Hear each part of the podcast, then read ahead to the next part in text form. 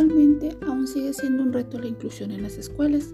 Efectivamente, los jardines de niños son cada vez más diversos, con más culturas, idiomas, religiones, por eso la importancia de esta. El que todos los niños sean importantes, tratados con equidad y respeto, desde el más vulnerable hasta el que presenta una discapacidad, tal como lo menciona ISCO en el 2019. Aprender a vivir con la diferencia y aprender cómo aprender desde la diferencia y a incluir a los que necesitan más ayuda. Se cambiará la esencia de la educación. Este es el reto principal que viven las escuelas, el aprender a aprender.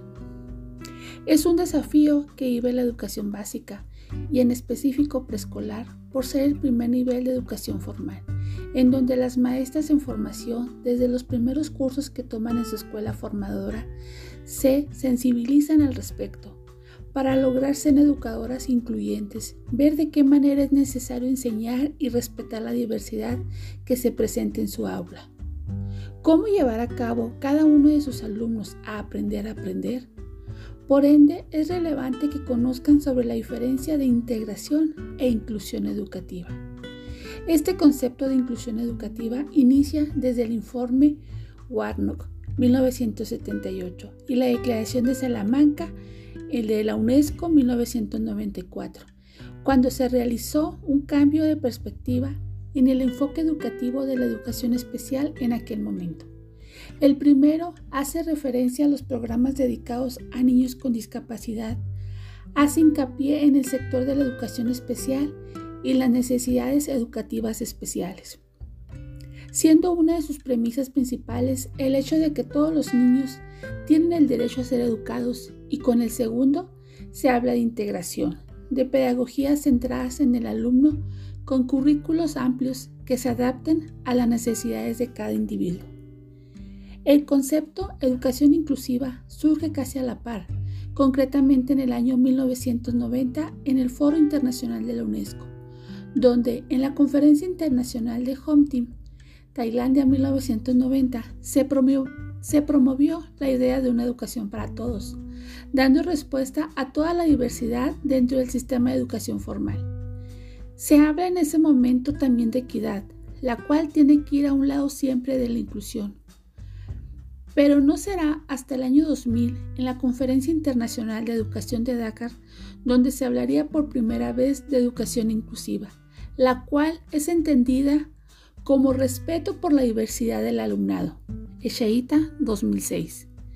De tal manera, se habla de una inclusión dirigida a la valoración de la diversidad al considerar sus respectivas características, razón por la cual los docentes en formación deben tener la suficiente preparación para hacer frente a su reto.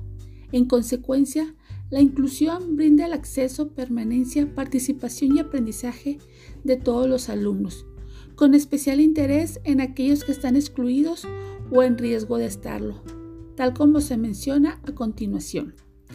La inclusión educativa no es solo un sentimiento de pertenencia y de bienestar emocional y relacional, al que se puede llegar desde la periferia de la acción educativa. La inclusión educativa debe entenderse con igual fuerza como la preocupación por un aprendizaje y un rendimiento escolar de alta calidad y exigente con las capacidades de cada estudiante. Echeita 2013. Tal como lo menciona el autor, la inclusión educativa es la acción educativa actual, es enfocarse a formar personas incluyentes en, donde su aprendizaje sea con base en cada una de sus capacidades, y así realmente se ofrece una educación de calidad a cada alumno.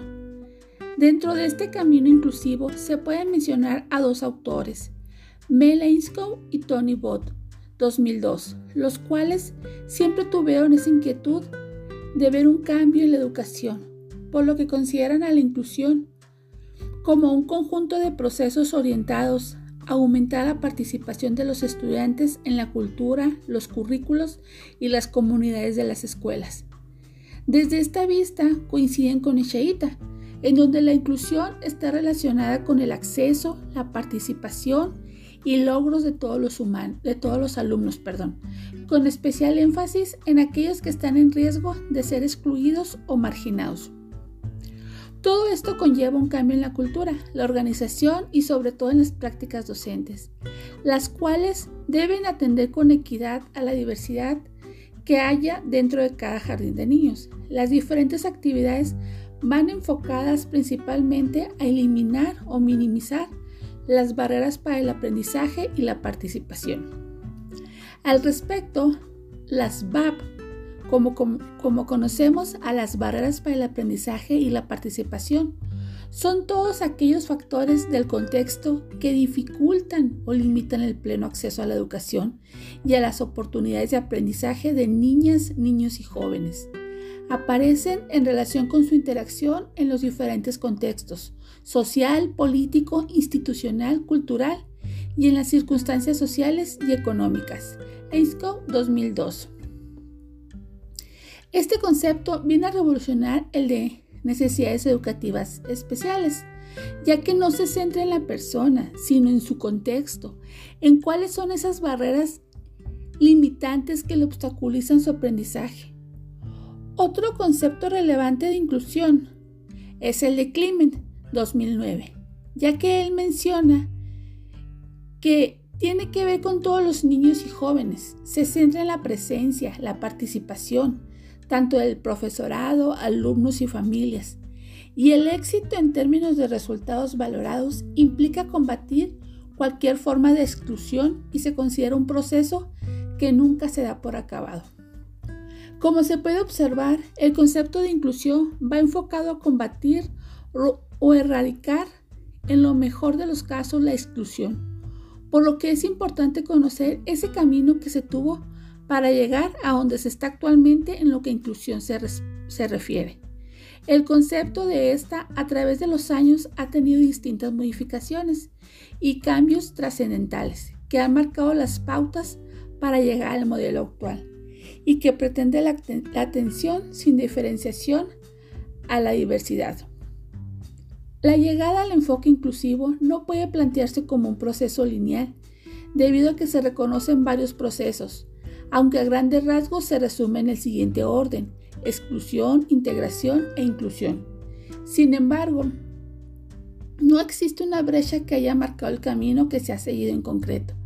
Se analizan los tiempos históricos que maneja cada uno, se añaden los más relevantes y se juntan en aquellos que coinciden. Bajo dicha aclaración, se reconocen cuatro procesos, exclusión, segregación, integración e inclusión, los cuales podemos ver reflejados aún dentro de las aulas del jardín de niños. Por eso es importante que estemos conscientes de la importancia, valga la redundancia, de lo que es la inclusión, de que nuestras maestras en formación sean sensibles a este enfoque, tengan el conocimiento de cómo trabajarla, de qué actividades son las idóneas para poder decir realmente soy una maestra incluyente.